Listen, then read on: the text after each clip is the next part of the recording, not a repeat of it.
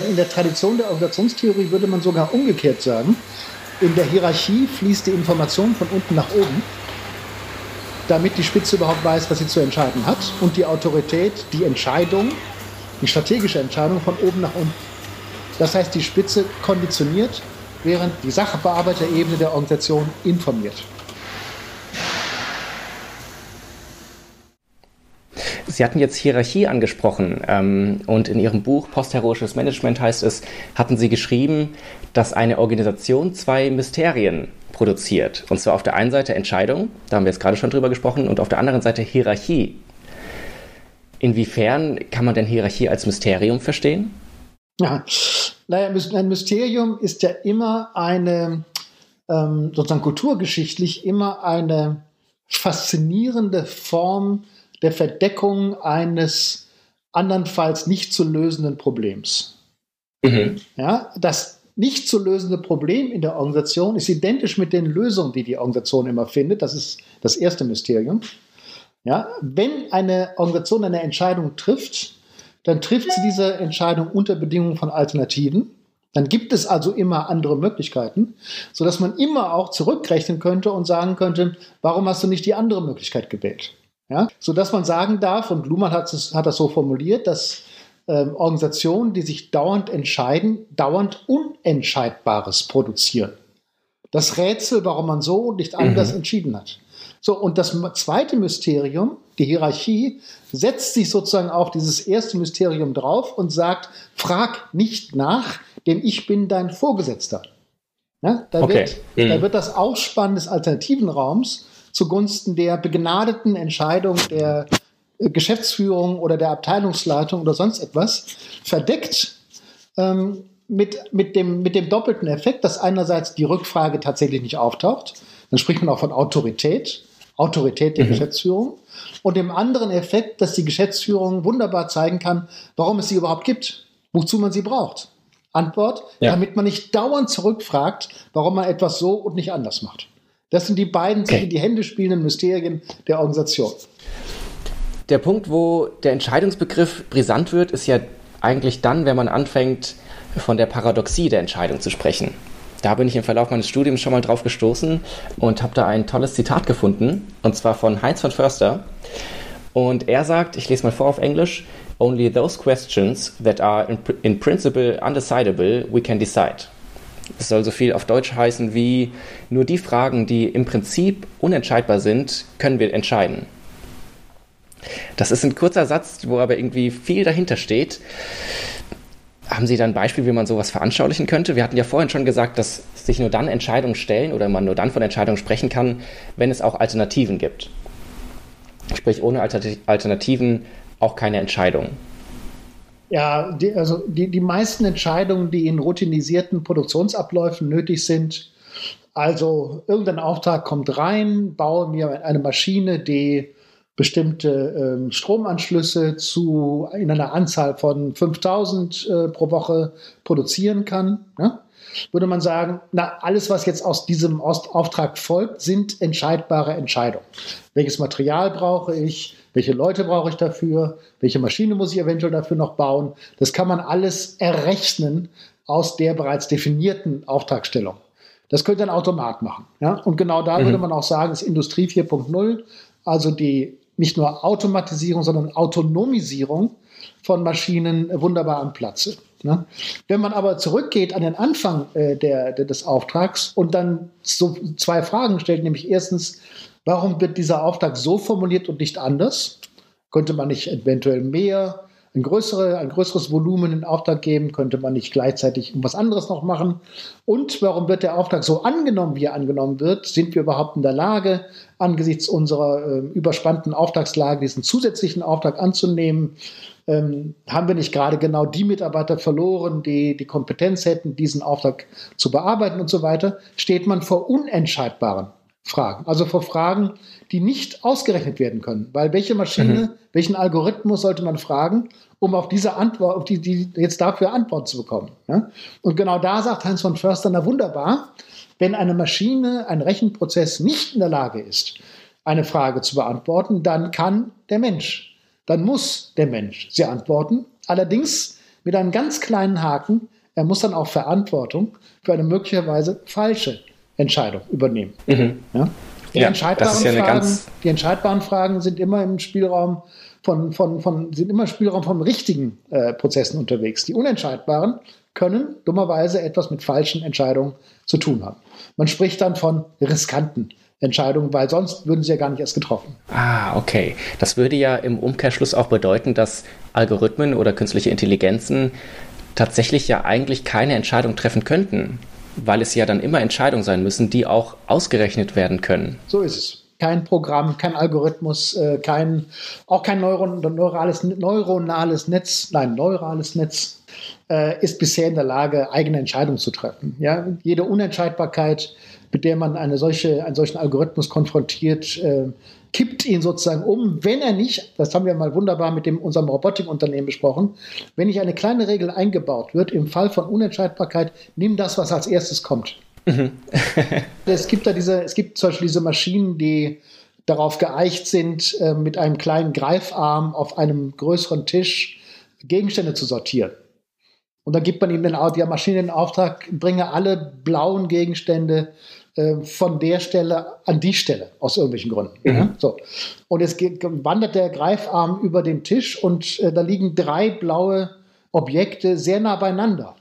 Und es gibt überhaupt keine Möglichkeit, jetzt zu entscheiden, welchen von den, welches von den drei Objekten dieser Greifarm aufgreift.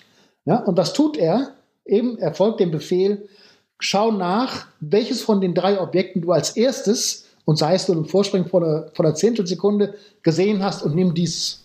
Okay, ja. Wir würden stehen wie der Esel vor den, zwischen den beiden Heuhaufen. Ja? aber der, der, der Automat fragt einfach, wer war zuerst da. Ja. Okay, das heißt, der, der Vorteil, was den Entscheidungsprozess angeht, ähm, davon Mensch zu sein, ist ja eigentlich dann eben nicht die Rationalität, ähm, sondern etwas anderes. Und zwar eben Dinge zwischen Dingen zu entscheiden, die nicht rational abwägbar sind. Das passt auch sehr gut zu einem Buch, was ich in der Vergangenheit mal gelesen habe, und zwar von Kahnemann und Tversky. Ähm, es heißt Thinking Fast and Slow. Und diese beiden Forscher haben ganz viele Experimente durchgeführt, ähm, wo sie eigentlich beweisen wollen, dass der Mensch in ganz vielen Fällen gar nicht so rational ist, wie man es manchmal gerne hätte.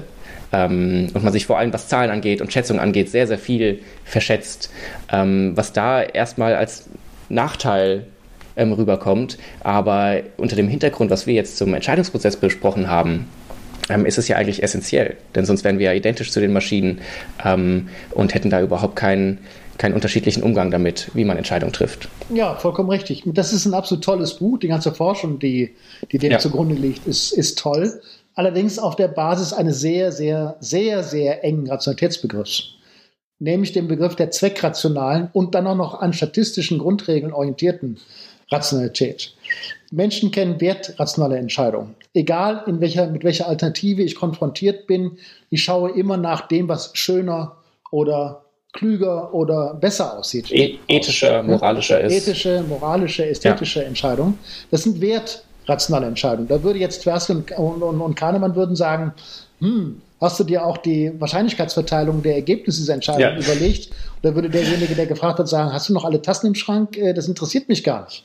Ja, wenn ich ja. baden gehe, ich gehe lieber mit einer moralisch guten Entscheidung baden, als eine moralisch schlechte Entscheidung statistisch korrekt zu treffen. Ja, ja. So, ne? nee, das, das ist auf den Punkt. Also verschiedene Rationalitätsbegriffe und aber das, das eigentlich Tolle an der Forschung von Kahnemann und Tversky ist, dass sie sogenannte Heuristiken entdeckt haben. Das heißt, sie haben entdeckt, an welchen eben nicht statistischen Kriterien, weil die für den meisten Menschen mental gar nicht nachvollziehbar sind, an welchen nicht statistischen Kriterien sich dennoch orientieren, um für sie rational, und ich meine jetzt nicht wertrationale, Entscheidungen ja. zu treffen. da gibt es zum Beispiel die Heuristik, woran ich mich am besten erinnere, das halte ich für das Wichtigste.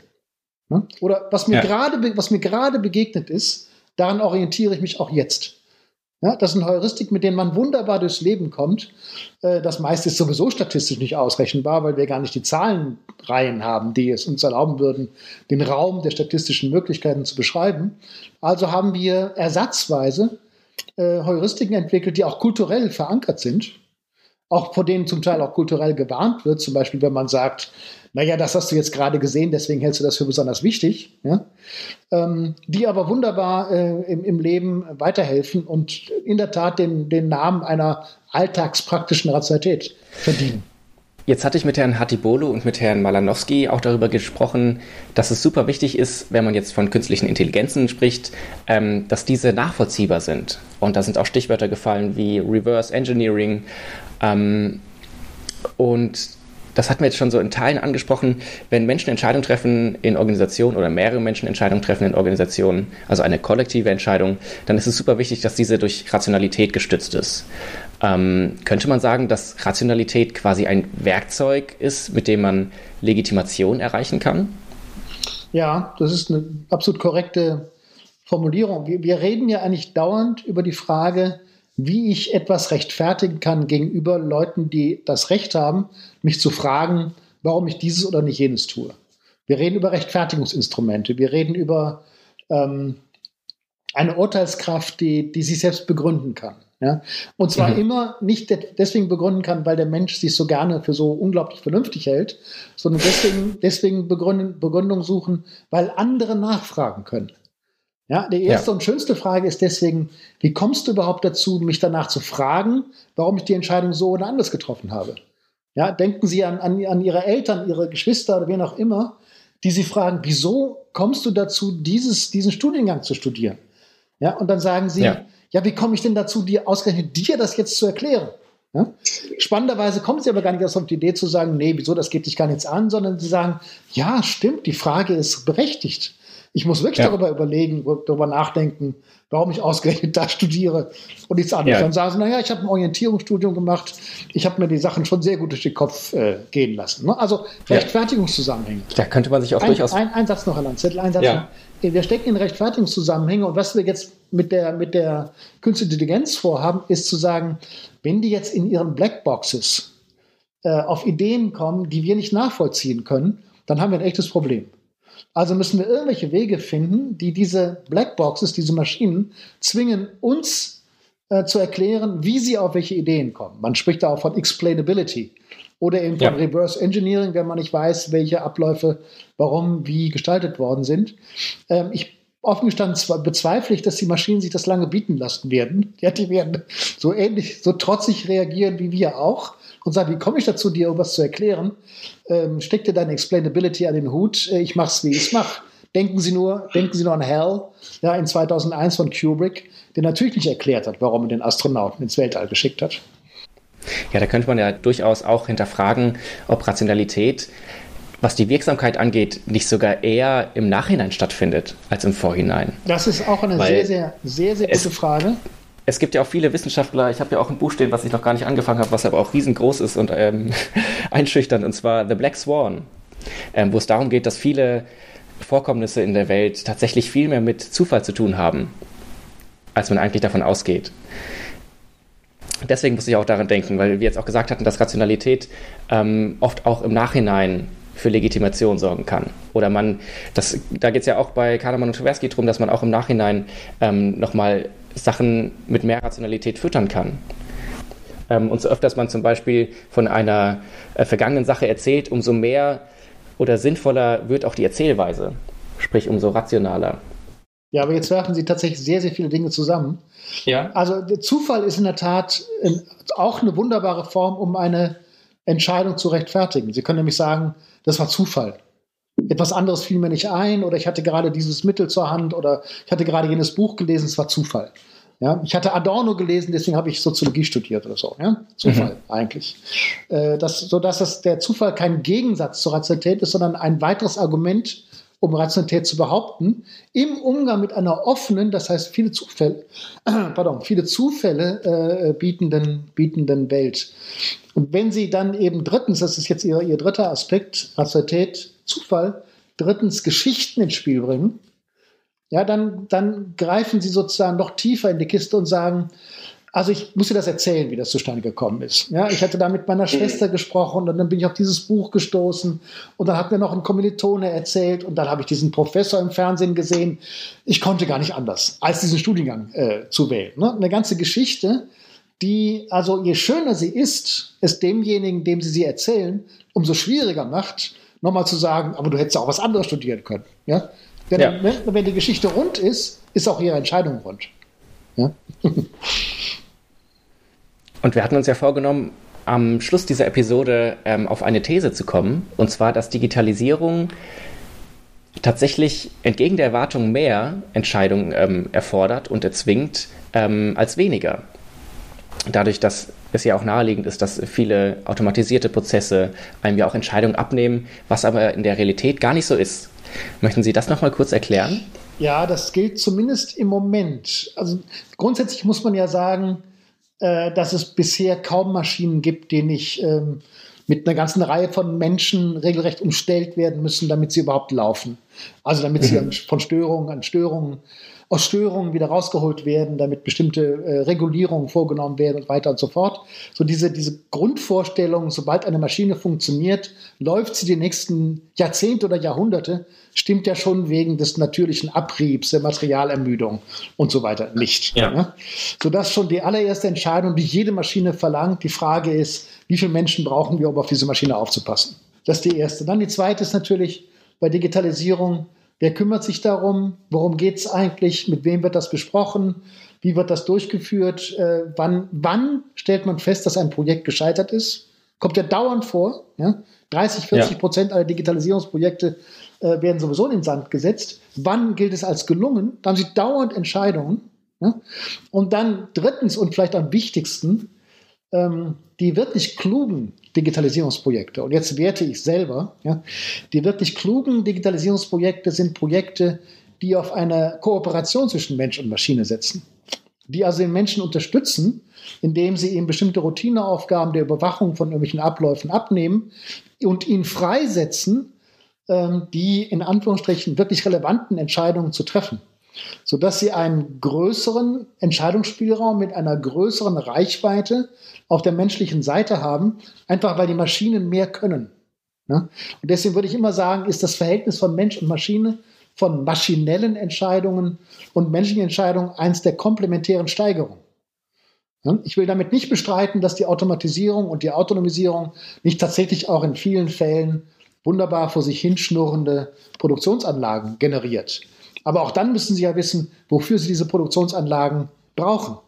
Also die Idee, dass äh, die Entscheidungen, dass keine Entscheidungen mehr nötig sind, je mehr künstliche Intelligenz wir in die Welt setzen, die halte ich einfach für Unfug. Ja. Super interessant. Vor allem, weil wir ja gelernt haben, dass die eigentlichen oder die, wie Sie jetzt sagten, die menschlichen Entscheidungen nach wie vor von Menschen getroffen werden müssen ähm, und Maschinen da nur bedingt ähm, Anteile übernehmen können. So ist es. Prima. Ich bedanke mich sehr herzlich bei Ihnen, Herr Becker. Sehr gerne, Herr ähm, Können wir schon einen kleinen Ausblick geben, mit welchen Themen wir unsere Zuhörerinnen das nächste Mal begnügen werden? Oh, oh, ja, also ich meine, wir müssen, ich glaube, wir müssen irgendwann mal tatsächlich darüber reden, äh, wie ähm, in den Entscheidungsprozessen dank Digitalisierung diese drei, diese drei Referenzen, das, Sie haben das eben schon mal angesprochen, die für uns so wichtig sind, zusammenspielen. Der Körper, der Geist oder das Bewusstsein und die Kommunikation. Mhm. Ähm, das Spannende ist ja, dass wir dauernd Menschen beobachten, Mitarbeiter, Werker beobachten, die vor Bildschirmen stehen. Die müssen also etwas sehen können. Die müssen bei bestimmten Prozessen, die sich auf diesen Bildschirmen darstellen, mitdenken können. Und sie müssen dann dank dieses Bildschirms Entscheidungen treffen, die sich kommunikativ bewähren. Und das große, die große Aufgabe des Designs von Digitalisierungsprojekten besteht darin, die sinnliche Wahrnehmung durch den Körper das Mitdenken können durch das Bewusstsein und das Entscheiden können in der Kommunikation miteinander zu synchronisieren. Darüber müssen wir dringend mal reden, aber vielleicht habe ich jetzt auch ja. schon alles gesagt. ja, was mich noch brennend interessiert, ist der Unterschied zwischen Schnittstelle und Medium. Das können wir uns auch nochmal aufheben für eine zukünftige Episode, ähm, weil nach meinem Verständnis würde ich diese Sachen noch synonym verwenden, aber da gibt es mit Sicherheit einen Unterschied. Und insofern auch nochmal ein kleiner Appell an unsere Hörerinnen, ähm, was euch denn so interessiert was es da für Stichworte gibt, ob ihr ganz konkrete Fragen habt ähm, oder seien Themen, ähm, auch gerne an die ähm, beteiligten Unternehmen oder Wissenschaftlerinnen ähm, gerne mal in die Kommentarspalte packen oder eine E-Mail an info.kilpat.de, ähm, so damit wir auch äh, möglichst gut auf eure Interessen eingehen können. Das tun wir gerne. Ja. Prima, dann hören wir uns beim nächsten Mal bei Schnittstelle. Wunderbar, vielen Dank, Herr Landzettel. Bis dann, alles Gute. Auf Wiederhören.